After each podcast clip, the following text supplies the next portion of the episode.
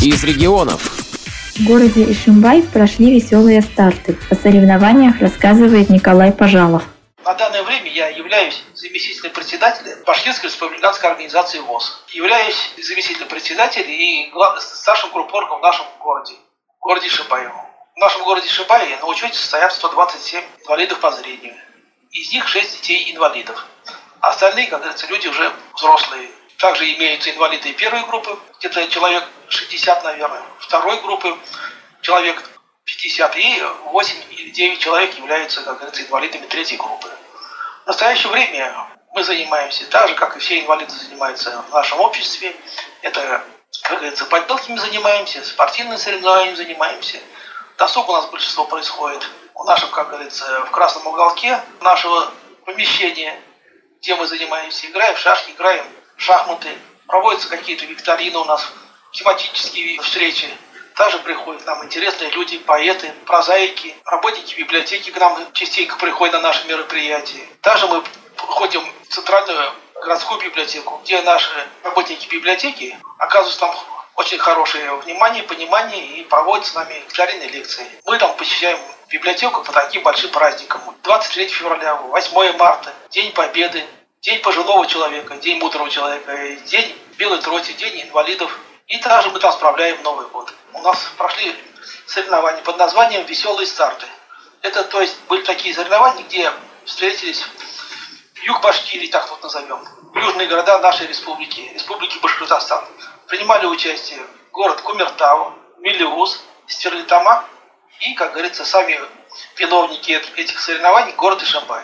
Каждой команде было по 10 человек. Было очень здорово, смешно и зрелищно. Перед началом этих мероприятий был небольшой вступительный концерт, где наши участники соревнований выступили с концертными номерами.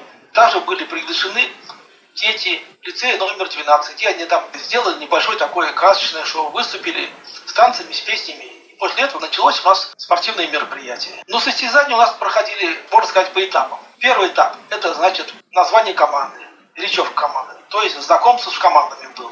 Второй, с командами ознакомились и перешли к другим этапам соревнований. Первый этап это был ознакомительный такой этап, чтобы команда почувствовала себя командой в спортивном зале. Стены, как говорится, не родные, но чтобы почувствовать коллектив команды, это была передача эстафетной гимнастической палки. То есть стали все в ряд, между каждым участником соревнования были, было расстояние где-то на вытянутой руке. Гимнастическую палочку передавали от одного, от первого участника соревнования до последнего.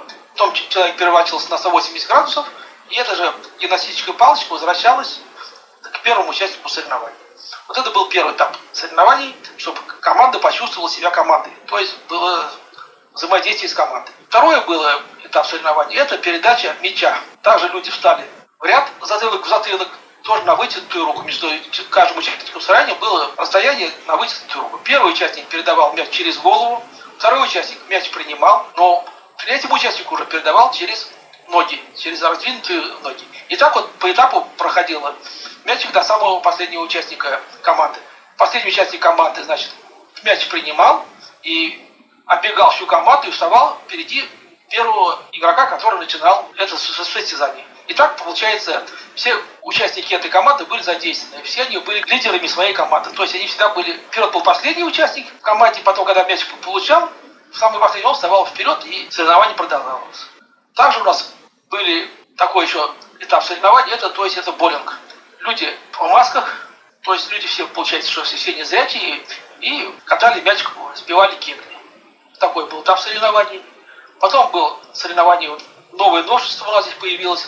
Это по одному участнику из команды, мужчина и женщина по одному участнику, получается, что двое людей было, один мужчина, другой женщина прыгали через скакалку на время. Вот, допустим, на, за одну минуту кто сколько, кто дольше пропрыгает.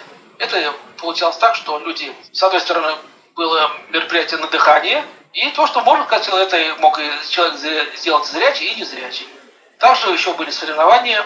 Команда делилась на две равные группы. Одна уходила в одну сторону, другая в другую. И вставали они против, друг против друга. Где-то между этой группой людей было расстояние где-то в районе 5 метров. И надо было закрытыми глазами в маске взять мяч, большой гимнастический мяч такой большой, его перекатить по полу до своего участника противоположной группы, которая там стояла напротив вас, в районе где-то около пяти метров. И ты докатываешь до него, отдаешь ему мяч, снимаешь очки, передаешь следующему участнику команды, чтобы он их одевал, а тот человек катит в обратную сторону мяч опять своим участникам своей команды. Вот такое было мероприятие еще, один этап соревнований. Также был этап соревнований «Паровозик». Первый участник был в маске с закрытыми глазами. Было расстояние до предмета, до... стоял стул впереди где-то метров 5-6 от нашей команды. Человек прибегал туда с тросочкой, оббегал этот стульчик, возвращался к своей команде. И чтобы он не запутался, не пробежал мимо, человек стоял и хлопал в ладошки, и он бежал на звук. Он прицеплялся к этому, к ведущему, и он, второй человек уже был, как говорится, может быть с остаточным зрением, и он мог уже им, как говорится, рулить, вправо-влево подсказывать. И так вот бегали, оббегали этот стульчик, и так вот вся команда бегала паровозик вокруг этого стульчика. Пока вся команда побежала, это тоже все на время, и та команда победила, которая первой справилась с этими заданиями. Также было еще один этап. Ходьба с закрытыми глазами через препятствия. То есть ставилась скамья посередине, от этой скамьи метра два-три назад стоял стульчик, надо было человеку одеть маску, закрытыми глазами с розочкой пройти до этого препятствия, переступить его, пройти дальше, обогнуть этот стул, сесть на стул, встать, опять найти это препятствие, перейти через это препятствие, дойти до участников своей команды, задать тросточку и встать в конец своей команды. И так вот это все делали команды. Также были этапы таких соревнований, как собери предметы на полу. То есть было разбросано несколько предметов, допустим, да, там их штук 50-60 были раскиданы на пол где-то в диаметре, наверное, 5-6 метров. И три участника от каждой команды, по одному участнику от каждой команды, с закрытыми глазами, в маске собирали эти предметы в корзинки.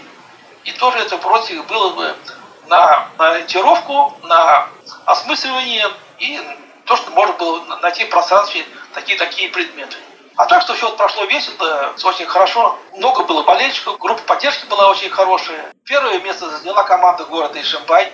Второе место заняла команда города Стерлитамак. Третье место заняла команда город Кубертава и Мелиус. Были подведены итоги, розданы медали, розданы грамоты, а также были все участники соревнований прощены сладкими подарками, которые сделали нам это, преподнесли спонсоры данного мероприятия. Материал подготовила Надежда Долматова, общественный корреспондент радио ВОЗ в Уфе.